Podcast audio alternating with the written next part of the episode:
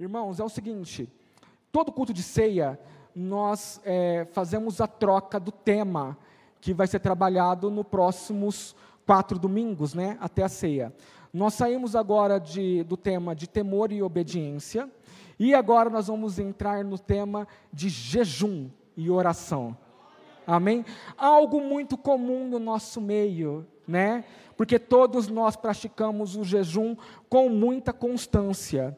Então eu acredito que muito do que eu vou dizer aqui hoje, você já viva plenamente. Você fala assim, nossa, e olha, o Senhor está falando comigo porque é isso que eu vivo. Amém? Né? Glória a Deus. E o tema aqui da nossa conversa é o seguinte: por que Jesus jejuou? Essa é a pergunta que nós vamos tentar chegar ao final da nossa ministração por que que Jesus, sendo 100% Deus, ele jejuou? Qual foi o motivo que levou ele, por exemplo, aos 40 dias no deserto, sem comer e sem beber água? Qual que era o objetivo de Jesus com esse jejum? Qual que era? Jesus era perfeito. Por que que Jesus quis jejuar? Por que, que Jesus deu para nós este exemplo? Nós precisamos entender, antes de tudo, que jejum é algo que não foi estabelecido por Jesus. É algo que já está presente na cultura do povo desde o Velho Testamento. E nós temos alguns exemplos na Bíblia de pessoas que adotaram a prática do jejum, não o intermitente, que um pessoal faz aí para manter o shape, né? Que atira a primeira pedra, a mulher que nunca tentou. Tá tremendo, né, irmã? Se fosse, se fosse o jejum da fé, ia dar tudo certo. Mas vai para o jejum intermitente, amém também, né? Funciona, mas aqui nós vamos falar de jejum da fé. Tá? Então nós temos homens na Bíblia e mulheres também, já no Velho Testamento, que adotaram o jejum como uma prática para alcançar objetivos, propósitos, para se achegar a Deus. E o primeiro que eu gostaria de mencionar com vocês está lá em Deuteronômio 9:9. Se vocês quiserem abrir a Bíblia, eu espero, enquanto eu abro aqui esse copo de água.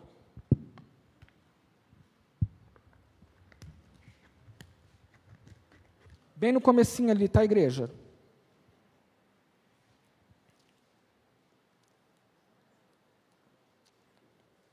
Deuteronômio traz ali Moisés, tá?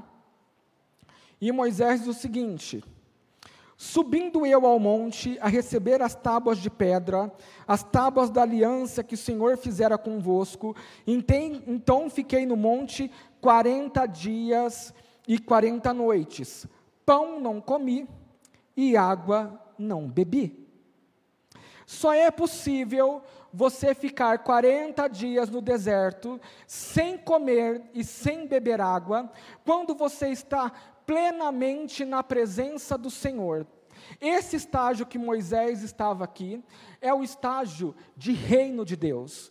É o estágio que nós perguntamos: ah, será que no céu vai ter comida? Será que no céu vai ter bebida? Não, queridos, você não vai precisar. Porque quando se está na presença plena do Senhor, Ele te alimenta e você não sente sede e você não sente fome. Moisés era 100% homem, mas ele estava na presença daquele que alimenta de todas as maneiras. Como uma pessoa pode ficar 40 dias no deserto sem comer e sem beber água e descer pleno daquele monte? Com a face brilhando? Somente quem está na presença do Senhor. Então, o primeiro ensinamento, já que com o livro de Moisés, é que nós precisamos estar ligados à fonte da vida, que é o Senhor. E quando nós estamos ligados à fonte da vida, que é o Senhor, todas as coisas que são do mundo, inclusive aquelas que alimentam a sua carne, elas deixam de ser primárias e passam a ser secundárias. Você passa a ter o que? Intimidade com o Senhor, de tal forma que o seu estômago fica em segundo plano.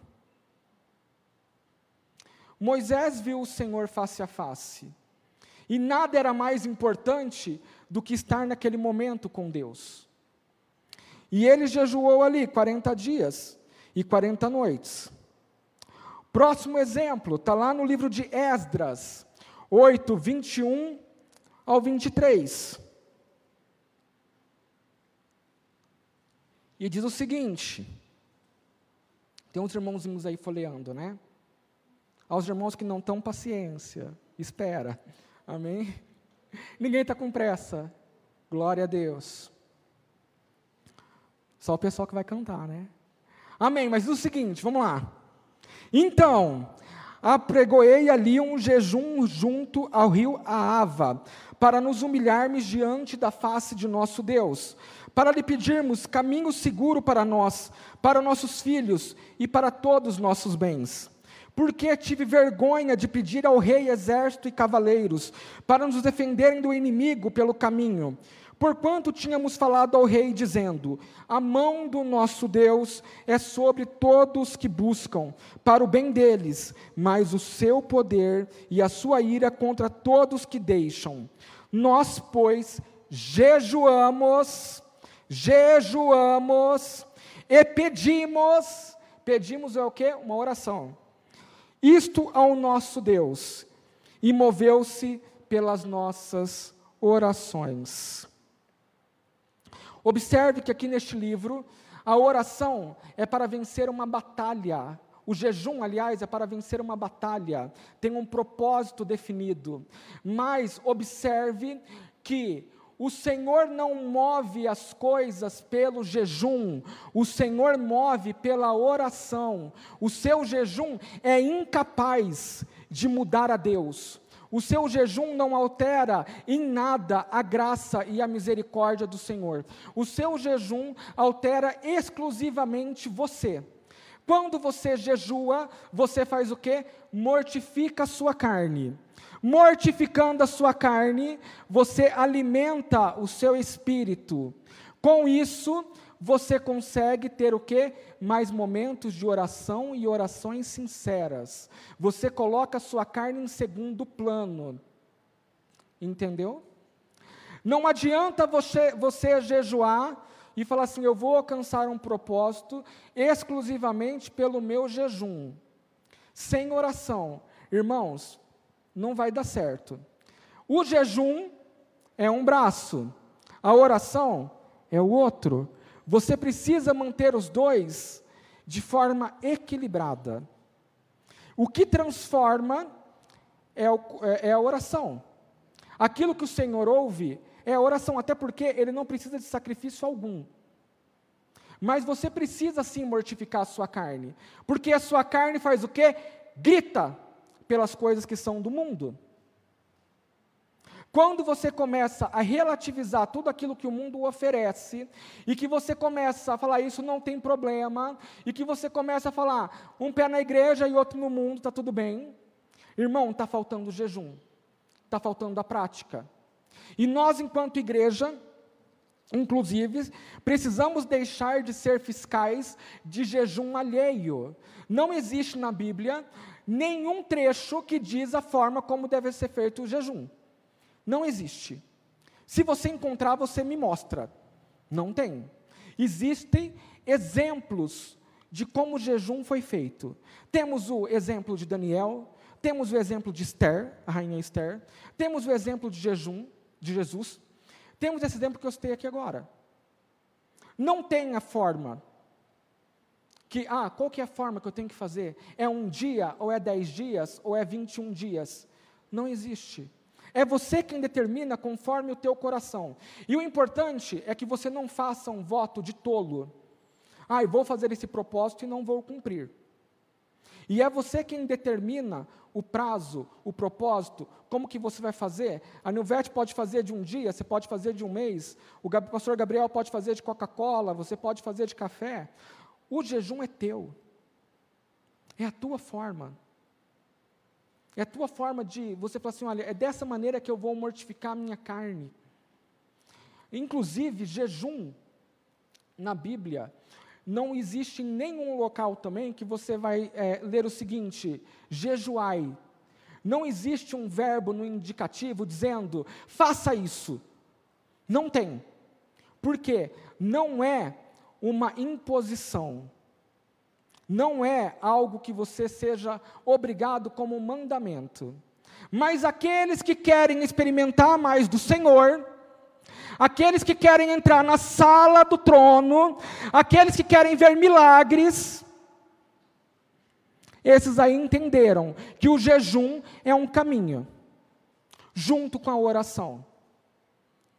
Observem que não tem jejuai, mas tem ide e evangelizar. E para você fazer o seu ide, você só vai conseguir se manter se você tiver a prática de jejum e de oração. Sem um alimento do espírito, não tem como, não tem como você ter robustez. Se você não enfraquecer a sua carne, enfraquecer a sua carne, para deixar o seu shape espiritual bem forte, bem musculoso, você não consegue alcançar os propósitos que você tem para a tua vida enquanto ministério, enquanto missão que o Senhor te deu. O jejum não é uma obrigação, mas ele é um caminho para que você consiga fazer as coisas que você tem como um objetivo dentro da palavra do Senhor. E você pode estar aí olhando para a minha cara e falando: eu não jejuo. E ninguém está aqui para te condenar. Mas nós estamos aqui, neste momento, e a palavra do Senhor diz isso a todo momento, quando Ele dá os exemplos, para ter um alerta. Às vezes você olha a grama do vizinho e fala: Nossa, mas a grama do vizinho está tão verde. Mas o vizinho tem pago um preço. E não é só o preço de jejum, tem que ter o preço da oração. Gente, não é uma, um balcão de negócios. Não é isso. Mas olha, eu vou jejuar, eu vou orar, e o Senhor vai me ouvir. E o Senhor vai me dar uma resposta. E o Senhor vai fazer. Amém? Nós temos um outro exemplo no Velho Testamento, antes de nós voltarmos para Jesus. Está lá no livro de Daniel. Dani, meu amigo.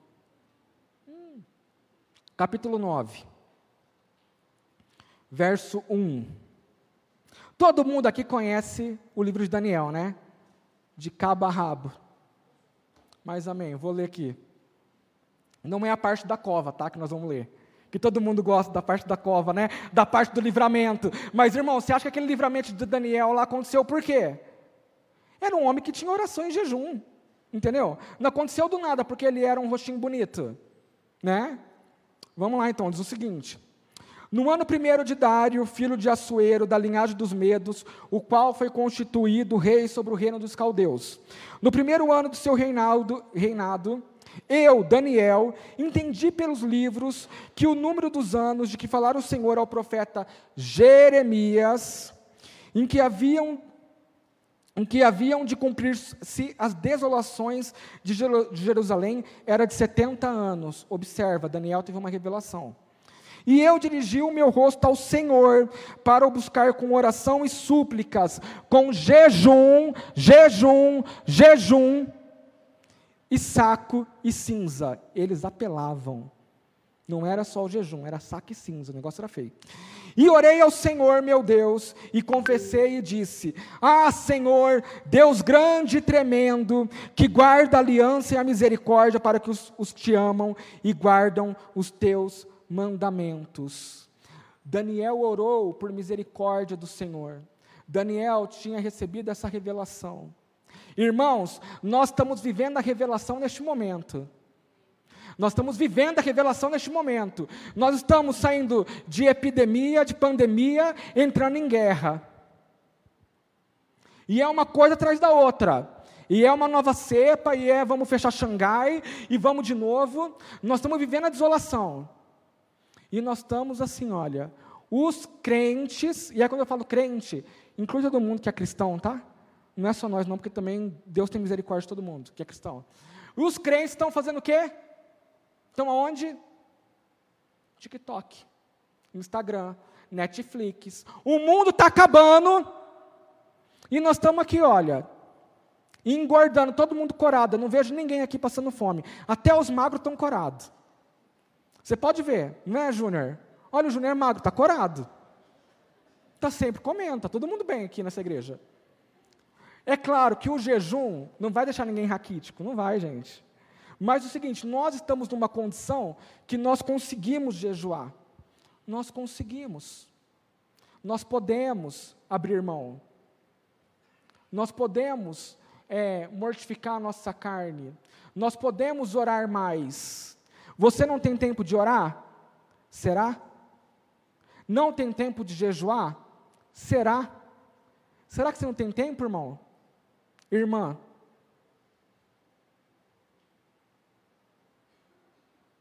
É difícil jejuar? É fácil. É difícil, não é, é, não é fácil, não é difícil. Quando você vai jejuar, o que, que Satanás faz? Manda aquela pessoa que nunca te convida para nada, falar, olha, vamos lá naquele restaurante. Ela não vai convidar para ir na casa dela fazer um arroz e feijão. É para ir no restaurante. Vamos lá, vamos, vamos fazer um negócio junto? Vamos fazer um churrasco aqui em casa de picanha? É, meu filho, é desse jeito. Mas o que nós precisamos fazer? Nos mantermos firmes. Nós precisamos entrar no propósito. Nós precisamos entender que é por meio da nossa oração que nós vamos mudar o mundo.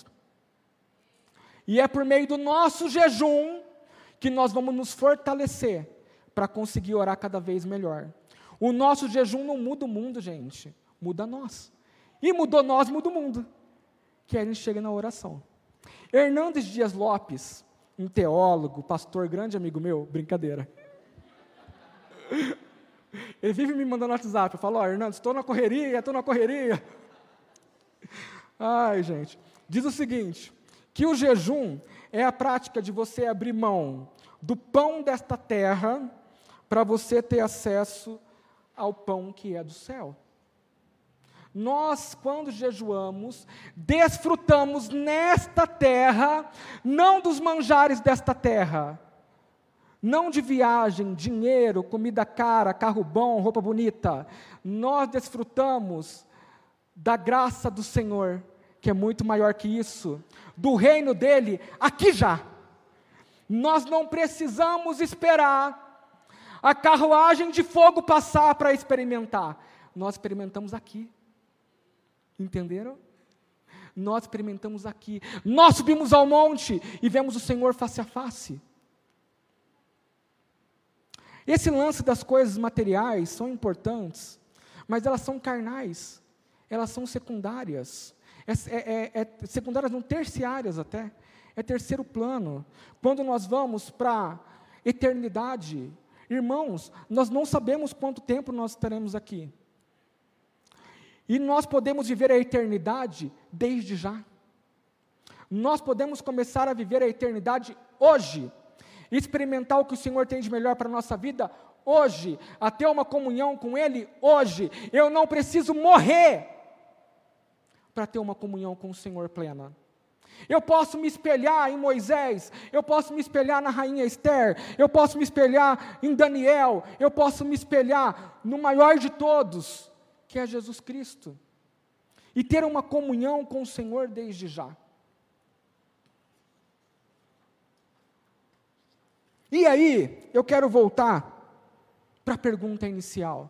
Agora que vocês já tiveram um panorama de comedores de arroz e feijão que jejuavam. E aí nós vamos para outro estágio. Por que que Jesus jejuou? Digam para mim, por que que Jesus foi para o deserto 40 dias e 40 noites, não comeu e não bebeu? Por que que ele jejuou? Porque quando ele foi quando ele veio para essa terra com uma missão, e ele topou vir como 100% homem, as emoções dele também vieram juntas, também existiam. E Jesus precisava, a todo custo, dizer para a carne dele qual que era o lugar dela. Ele precisava colocar o espírito sempre em primeiro lugar. Ele precisava, diante do medo, diante de toda a circunstância que ele iria viver, de toda a missão que ele tinha recebido, continuar firme no propósito dele. O plano era infalível e Jesus precisava continuar firme. Quando ele vai para o deserto 40 dias e 40 noites, ele está sozinho? Não está. Ele está com o Senhor. Observem que esses 40 dias do Senhor no deserto, o tempo é idêntico ao período que Moisés ficou com o Senhor naquele monte. E Jesus também não comeu, e Jesus também não bebeu água. Mas observem lá em, em Mateus, que quando termina os 40 dias, nós vamos ler, quando termina os 40 dias, Jesus sentiu o quê? Sentiu fome.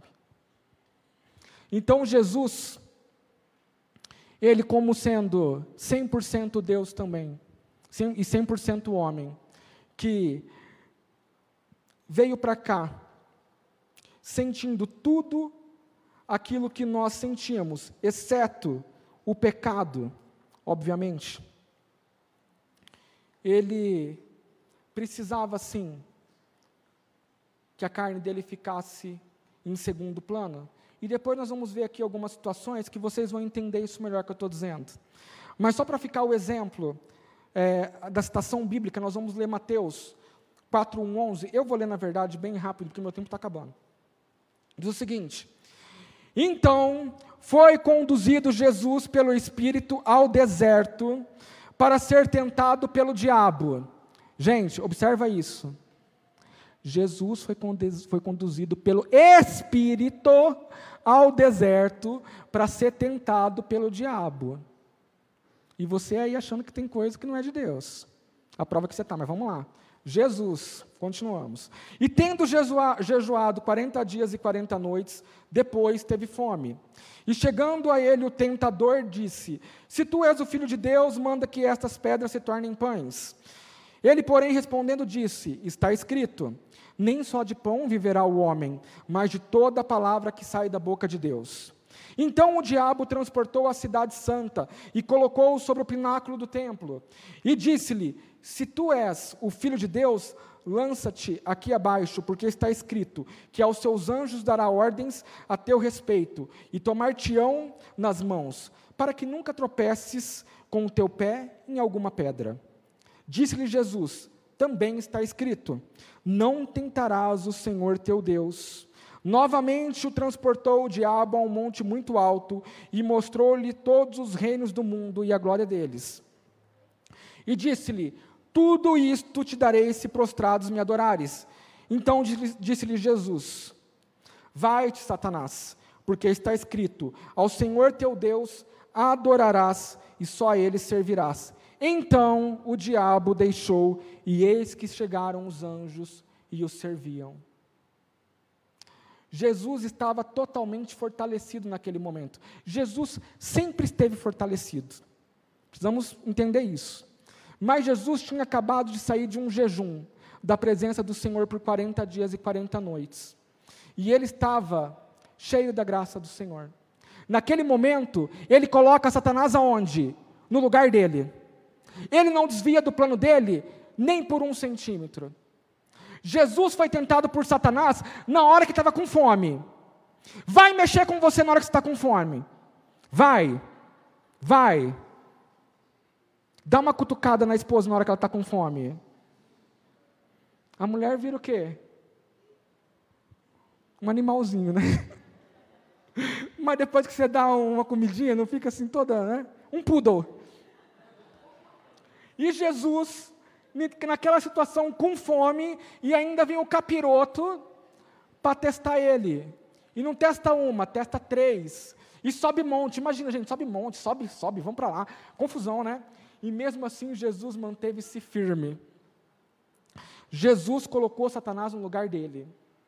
E aí o seguinte, qual que é o segundo ponto que dá para se chegar à conclusão de que porque Jesus jejuou? Para nos ensinar. a importância disso, para validar o quão válido é.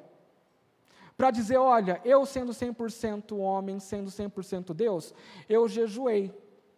Então, se vocês que estão aqui agora querem alcançar planos maiores, vocês precisam seguir este caminho. Se vocês querem colocar Satanás no lugar deles, no lugar dele, é melhor que você jejue.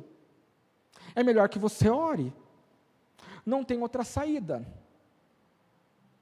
Quando Jesus vai e senta à mesa com um discípulo traidor, e ele consegue fazer aquela refeição, consegue lavar os pés deles, sabendo que tem um ali que está traindo ele. Como é que ele consegue isso? Irmãos, sabendo da missão, sabendo do propósito, embasado em muito fortalecimento do espírito, na comunhão com o Senhor, na mortificação da carne, em oração. Jesus, ele se preparou para estar em oração e jejum, é, para que conseguisse ficar 24 horas por dia conectado ao Espírito, para não dar brecha para a carne, conectado àquilo que era o mais importante, que é o Pai dele, para estar conectado com as emoções que levariam ele para a missão que ele tinha que cumprir. Jesus teve medo, Jesus verteu gotas de sangue. Você acha que se uma pessoa que não tivesse, é, agora vamos falar aqui, humanamente falando, tá? Essa parte humana, que não tivesse sustentado pela palavra, pela oração, pelo jejum, ele ia conseguir ficar firme e forte naquele momento? Você conseguiria? Jesus nos ensina.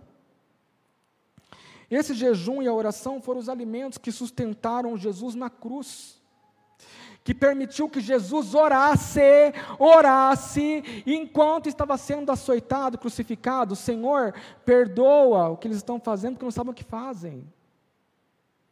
Neste momento, Jesus conseguiu ainda interceder por nós, junto ao Pai. Pisa no teu calcanhar para ver o que acontece. Não acontece nada, né? Que aqui é todo mundo curado. Ai, que bênção. Olha que ursinhos carinhosos. todo mundo olhando para minha cara, não acontece nada. Estou todo mundo evoluído aqui, em nome de Jesus.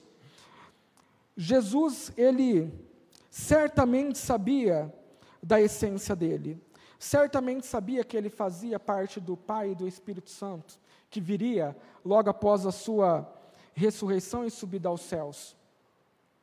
Mas ele sabia também que ele tinha a parte humana e que ele precisava sim nos instruir e que ele precisava sim nos ensinar. Irmãos, nós aprendemos. Sim, aprendemos, observei. Todo mundo aprendeu.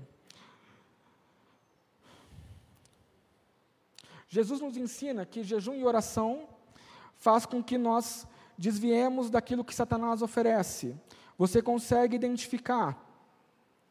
Se quisermos expulsar algumas castas de demônios, se você tiver esse objetivo de fazer isso em nome de, jejum, de Jesus, é preciso que você tenha uma prática constante de jejum e oração. Se você quiser chegar ao coração do rei, assim como a rainha Esther chegou, você precisa jejuar e orar. Vá ler o livro de Esther, e lá ela está dizendo, e ela convida ainda: eu vou jejuar, não vou comer nem beber por três dias, façam isso junto comigo. E ela conseguiu chegar ao coração do rei. As petições dela chegaram à petição do rei e foram aceitas. Se você quiser ver o milagre acontecer nas, na cova dos leões, como foi com Daniel, você precisa orar. Às vezes você quer ser tirado da cova, mas você não quer fazer nada também. Você não quer contribuir com a tua parte. Então você precisa assim, olha, às vezes está num momento difícil, porque todo mundo tem momentos que às vezes são complicados na vida. Mas você precisa fazer a sua parte. O Senhor vai tampar a boca do leão. Já está tampando. Amém? Mas precisa que alguém vá lá remover a pedra. Né? Então você precisa orar, precisa jejuar, precisa se fortalecer para que você seja liberto. Se você quer vitória nessa terra, você precisa mortificar a carne e orar. Não existe vitória sem oração. A nossa maior vitória, obviamente, já foi conquistada, que é a nossa salvação. Foi entregue nas nossas mãos, e se nós cuidarmos dela direitinho, nós não perdemos. Mas, se você não regar, se você não orar, o mundo está aí convidando em todo instante para que você se desvie. Agora eu quero deixar aqui, já aprendemos que Jesus jejuou para que a carne dele ficasse no lugar onde deveria estar, para que Satanás entendesse o lugar que ele deveria ficar e para que ele nos ensinasse. E agora eu quero deixar aqui com vocês uma dica, tá? Estava pesquisando aí esses dias para vir aqui ministrar com vocês. E na palavra do Senhor diz o seguinte: que nós não devemos tocar trombeta quando nós estamos jejuando. O que, que é tocar trombeta, irmãos? Todo mundo sabe, né? Tocar trombeta, entrar lá e falar assim, gente, estou jejuando hoje. Não me convida, irmã Edna. Não me convida que eu estou jejuando. Isso é tocar trombeta. É chegar cabisbaixo, assim, nossa, arrasado, pedindo para o Senhor te levar, né? E alguém fala, nossa, o que aconteceu com você? Que você está tão triste, abatido? Eu estou jejuando. Isso é tocar trombeta. Mas, irmãos, jejum não é James Bond, não é 007. Por que, que não é 007? Vamos imaginar o seguinte. Irmã Nilvete convida você para jantar na casa dela hoje. Eita, que mistério, né? Será que o senhor está falando com ela? Será? Será que é para você, Giovanni? Ah, receba! Amém. Bem, é o seguinte, Aí está em jejum. Aí você fala assim, ah, eu não posso. Aí a irmã Nilvete fala, por quê? Ai, não posso. Aí inventa uma desculpa. Irmão, se a pessoa tem um entendimento da palavra de Deus, você só vai abrir a boca e falar assim, eu estou jejuando. Ponto. Não é segredo. Você não tocou a trombeta. Você só deu uma explicação para alguém que entende daquilo que você está fazendo. Como é que você acha que nós sabemos que Esther jejuou, que Jesus jejuou, que Daniel jejuou, que toda essa galera que nós conversamos aqui jejuaram? Eles contaram para alguém. Alguém ficou sabendo. E às vezes eu vejo assim que os irmãos ficam tudo encabulado de falar que está jejuando. Não é crime jejuar. Pode ficar tranquilo. Aí o irmão que recebeu essa informação, o que você precisa fazer ao ouvir isso? Falar, amém. Virar as costas sair andando e, se possível, jejuar também. Não cabe a você xeretar. Falar assim, ah, por quê? Qual que é o teu propósito? Não é da sua conta. você não precisa saber, entendeu? Então é o seguinte, ó, a pessoa te falou, olha, qual que é o... Olha, estou jejuando, não posso. Ela não alardeou ela não contou para todo mundo, ela não fez isso, e você também não vai contar para todo mundo. Você vai ficar de boa, entendeu? Você vai guardar no seu secreto. Você não vai chegar e falar assim, ai, Nilvete, você ia me chamar para jantar hoje, mas eu não vou porque eu estou jejuando. Não, você vai guardar isso no secreto. Você só vai falar se você for impelido a uma situação que você precisa dizer a verdade. Porque é mentira de Satanás. Agora você fala assim, ah, eu não posso. Também dá para falar, eu não posso. E se a pessoa se vê satisfeita por isso, amém. Ai, não posso hoje, amém? Glória a Deus. Se você não pode, mas por quê? Vamos lá. Aí, irmão, fala, estou jejuando. Você não fala para ninguém, não precisa. Amém? Né? Porque senão fica uma coisa assim, tipo. Eu já tive essa situação. Das vezes eu estou jejuando e a pessoa fala, ai, vamos lá, comer um cachorrão. Você quer falar, eu não posso. Ai, mas o que está acontecendo? Eu falo, posso. Aí agora aprendi. Eu só falo assim, ó, baixinho, estou jejuando. Tá? Está na Bíblia lá, tem vários exemplos de pessoas que jejuaram, não ficou no oculto. Então nós podemos falar também baixinho. Amém? Para a gente fechar aqui, eu gostaria só de frisar com algumas coisas, que a, a minha ministração já está tudo certo. Amém. O que eu queria, assim, para terminar aqui, é que eu acho que é muito importante frisar com vocês. Primeiro, decida o seu jejum. Não saia desse culto hoje sem sair pelo menos com o propósito de decidir o seu jejum. Não estou dizendo para você decidir agora, mas saia com esse propósito. Nós entraremos num jejum coletivo, mas você pode ir para sua casa, orar ao Senhor, olhar para a sua rotina e ver como é que você pode jejuar. Jejum da meia-noite às seis? Amém. Não podemos julgar, né, irmãos? Vamos julgar? Não vamos, né? Cada um com seu jejum. Então, assim, saia daqui com um propósito: olha, eu tenho interesse em jejuar e ter uma constância de oração. Irmãos, lembre-se, oração é uma obrigação. Ao contrário do jejum, que é uma opção, a oração não. Oração você precisa mesmo ter uma frequência na batida do teu coração. E você precisa entender que, como nós lemos lá no livro de Esdras, que Jesus e o Senhor se move pela nossa oração, não pelo nosso jejum. Não faça barganha em cima de jejum. Faça propósitos. Senhor, eu quero vencer essa batalha. Temos exemplo do livro de Esdras. Eu quero é, receber uma resposta para libertar o meu povo. Temos o exemplo de Esther. Eu quero ter um, uma resposta para que eu alcance uma bênção. E eu quero ter mais comunhão e intimidade com a tua palavra. Eu quero estar no teu reino. E eu quero viver o teu reino aqui já. Você pode estabelecer os seus objetivos, estabelecer os seus propósitos. E eles são individuais. A salvação é individual. Você pode optar por viver o reino do Senhor aqui, ou por viver o reino do Senhor somente na eternidade. E aí você precisa avaliar. Eu não posso fazer isso por você, nenhum pastor da nossa igreja pode fazer isso. Mas você pode. Você pode alcançar coisas maravilhosas neste mundo, espirituais. Vamos focar primeiro nas espirituais. Primeiro nas espirituais, gente. E as coisas que são deste mundo, elas vêm por acréscimo, se o Senhor quiser nos abençoar. E se não vier também as coisas materiais, amém. Amém.